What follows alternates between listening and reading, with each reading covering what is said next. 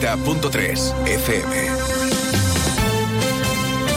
Saludos, buenos días. De nuevo sobre la mesa la declaración de Jerez como zona de gran afluencia turística y los efectos de los que alertan los sindicatos desde que se anunció tal catalogación. Vuelven a pedir la derogación de esta declaración que da libertad de días y horarios al comercio y que en el caso de las grandes superficies afirman no permite la conciliación. Son reacciones que llegan tras la petición de la alcaldesa a las grandes superficies para que mantengan cerrado el lunes de Feria del Caballo y el Día de la Merced. Ahora lo contamos al detalle es martes 9 de enero. A esta hora tenemos cielo nuboso sobre Jerez. El termómetro marca 11 grados de temperatura. Vamos con otros asuntos de actualidad en titulares.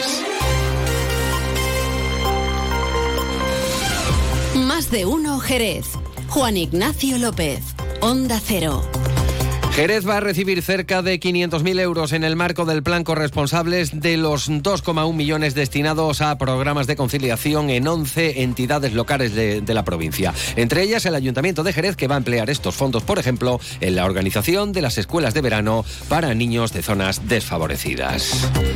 El PSOE exige al Partido Popular que presente un balance de sus cinco años de gobierno en la Junta. Los socialistas hablan de una gestión deficiente que ha conducido a Cádiz, dicen, a la parálisis en, y el retroceso en sanidad, educación, dependencia e infraestructuras.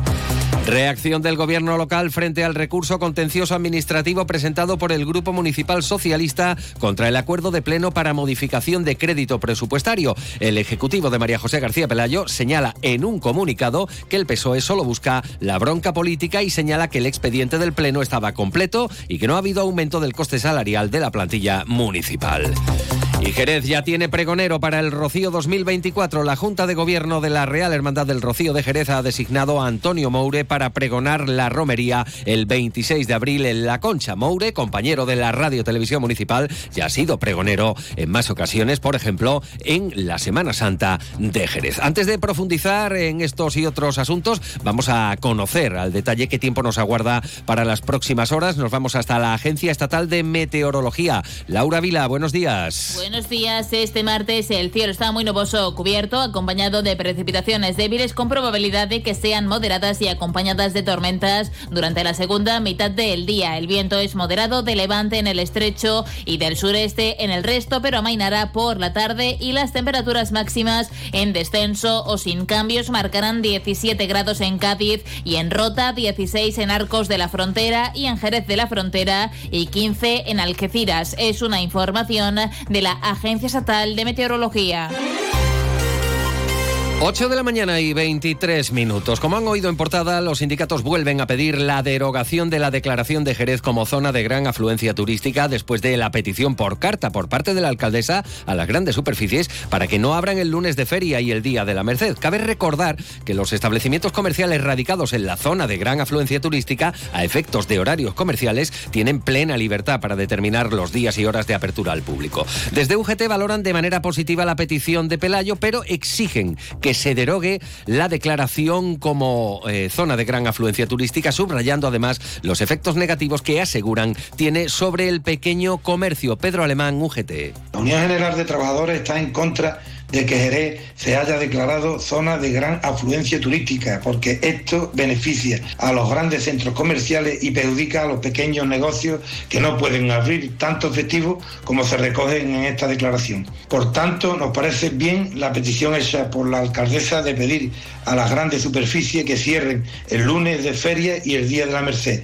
Algo es algo pero a la UGT le gustaría que se derogara la declaración de zona de gran afluencia turística. Por su parte, desde Comisiones Obreras creen que la comunicación por carta remitida por la alcaldesa evidencia que la actual regulación de horarios comerciales no permite la conciliación laboral y familiar de las plantillas. Consideran que hay un exceso de apertura, por lo que estiman que hay que dar los pasos necesarios para corregirlo. Exigen garantías y recuerdan que, como agente económico y social, desde Comisiones han solicitado a la alcaldía una reunión, al igual que han hecho en otras localidades como Granada y Córdoba. Creen necesario que en base a un estudio sean los datos los que indiquen las necesidades reales de apertura. Begoña López, secretaria provincial de Servicios en Comisiones Obreras. La carta que la alcaldesa de Jerez ha enviado a las direcciones de las grandes superficies viene a poner de manifiesto lo que en Comisiones Obreras Servicios venimos denunciando desde hace tiempo, y es que la actual regulación de horarios comerciales no permite la conciliación laboral y familiar de las plantillas. Esta forma que ha elegido la alcaldesa, dejándolo a la buena voluntad de las empresas, creemos que no es seria. Hemos solicitado a la alcaldía una reunión, como ya hemos hecho en otras localidades como Granada y Córdoba, para que en base a un estudio sean los datos los que nos indiquen las necesidades reales de apertura.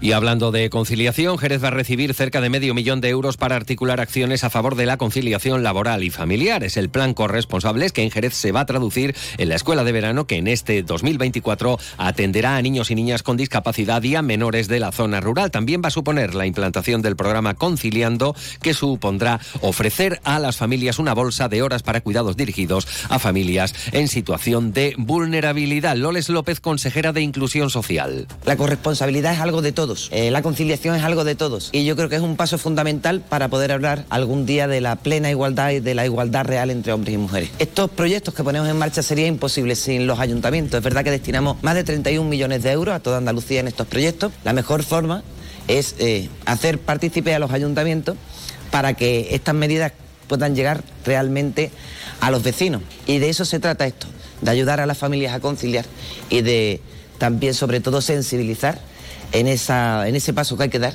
que es común, es de mujeres y es de hombres, es de la sociedad. Así llegamos a las 8 y 26 minutos de la mañana. Fino, amontillado, oloroso, palo cortado. Pedro Jiménez. Don Zoilo, todo Jerez en una gama de sherries exquisitos embotellados en rama. De la forma más natural, manteniendo toda su intensidad, sabor y color. Gama Don Zoilo 15 años, de bodegas Williams ⁇ Humbert. Somos Jerez. Disfruta con un consumo responsable. 8 de la mañana y 27 minutos escucha más de uno Jerez Noticias en Onda Cero y vamos ahora con la respuesta del gobierno municipal tras la presentación por parte del Grupo Socialista de un recurso en el juzgado contra el acuerdo de pleno mediante el cual fue aprobada, subrayan, una modificación de presupuesto para, dicen desde el PSOE, pagar sobresueldos, productividades y gratificaciones. Desde el Ejecutivo local responden a través de una nota de prensa en la que se refieren a la bronca y el insulto que dicen está instalada en el Grupo Socialista. Considera el Ejecutivo local que el recurso eh, carece de fundamento alguno, que el expediente constaba de toda la documentación obligatoria y que no se ha vulnerado los derechos de ningún concejal. Y a punto de cumplirse cinco años del gobierno del Partido Popular en la Junta, desde el PSOE provincial reclaman un balance de este periodo. Eh, los socialistas gaditanos califican la gestión de Moreno Bonilla de muy deficiente y que ha conducido, dicen, a la provincia de Cádiz a la parálisis y retroceso en sanidad, educación, dependencia e infraestructuras. Juan Carlos Ruiz Secretario provincial del PSOE. Un deterioro que en este caso, con el repunte, que yo creo que era algo predecible, que en invierno, con la llegada de la bajada de las temperaturas, hubiese un repunte de casos de gripe A, desgraciadamente aún también de, repunte del COVID. Y lo que hemos tenido es un gobierno de la Junta de Andalucía ausente. Un gobierno que no ha estado atento a la previsible llegada de un mayor número de pacientes, de enfermos y lo que ha habido un colapso. Ha habido una saturación en los centros sanitarios y muy especialmente aquí en la provincia de Cádiz. Y a 9 de enero, Jerez ya tiene pregonero para el Rocío 2024. La Junta de Gobierno de la Hermandad del Rocío de Jerez ha designado como pregonero a Antonio Moure Sánchez. Será el día 26 de abril en la bodega de La Concha. Joaquín Vallejo, hermano mayor de los rocieros. Una vez que estuvo encima de la mesa el nombre de Antonio Moure, no dudó un segundo en, apostar a ese caballo ganador que es Antonio en, los atriles. ¿no? Sobradamente ha demostrado durante estos años, eh, desde aquel pregón del 98, pues su valía eh, detrás de, del atril y a la hora de escribir, caso que nos ocupa como un rociero que se ha ido forjando eh, a lo largo de muchos años. Ha sido pregonero de la Semana Santa en 1998 y en 2015 y cuenta con un extenso currículum en los atriles. Además, Antonio Mauro es un apreciado compañero en las tareas de comunicación, siendo uno de los rostros más populares en la radio televisión municipal. Llegamos así a las ocho y media de la mañana. Continúan informados en Onda Cero. En la realización técnica estado Pepe García. Esta información la pueden encontrar en unos minutos en ondacero.es. La información local regresa a las 11. Son las ocho y media, siete y media de la mañana.